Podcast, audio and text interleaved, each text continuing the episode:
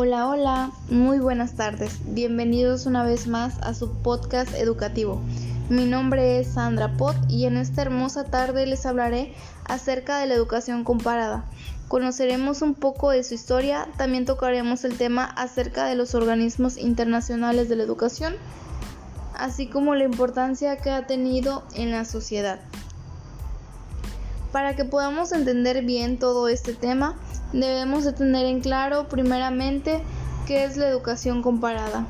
Y esto es nada más y nada menos que una de las ciencias de la educación que tiene como objeto de estudio los sistemas y procesos educativos de las diferentes naciones y culturas. En pocas palabras, esto quiere decir que es una ciencia que ayuda a comparar las relaciones que se establecen entre la sociedad y educación. A mi parecer, hasta este punto considero importante este tema de encontrar las semejanzas y las diferencias en los modelos de la educación, así como en diferentes contextos en distintos lugares. Quisiera compartir con ustedes, mi querida audiencia, un poco de la historia de la educación comparada. Antes que nada, es importante aclarar que se divide por etapas. El primero se llama estructural, pues en este la educación comparada nace como el resultado de una curiosidad por querer saber cómo eran los demás sistemas educativos en distintos lugares Inicia en el siglo XIX con los trabajos de Marc-Antoine Julien de París. Este personaje fue muy importante y se podría considerar como el fundador. Eh, la segunda etapa es la de los encuestadores. Se dio en 1830 a 1914. En este, el gobierno quería conocer las prácticas educativas de otros lugares y por ello envió encuestadores a Europa y Estados Unidos para estudiar los sistemas educativos y pues los autores más representativos de esta etapa son Víctor Cousin, quien le dio importancia a la importación cultural, y Michael Sadler, quien planteaba todo lo contrario a, al anterior, a Cousin porque él decía que las prácticas educativas extranjeras, al ser adoptadas sin el carácter que los conformaba, no trabajarían igual. Otra etapa se llamó sistematizaciones teóricas y se dio en 1920 a 1940. En ella los autores llevaron sus ideas comparativistas a las aulas escolares y presentaron a alumnos diferentes sistemas educativos.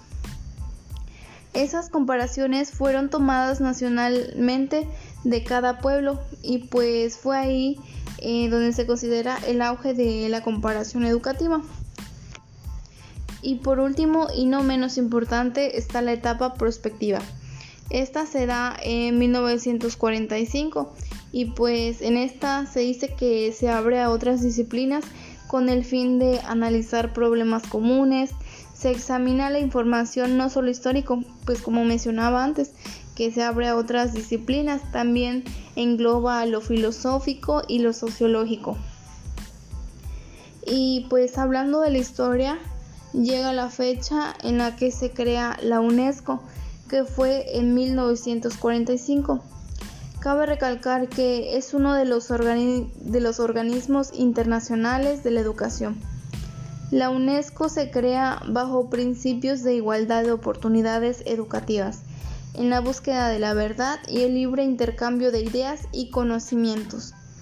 Su propósito central, em, pues se dice que es contribuir a la paz y a la seguridad, promoviendo la colaboración entre las naciones a través de la educación, la ciencia y la cultura.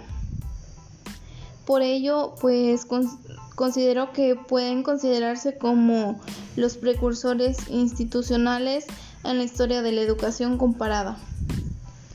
Otro organismo importante de la educación es el Banco Interamericano del Desarrollo.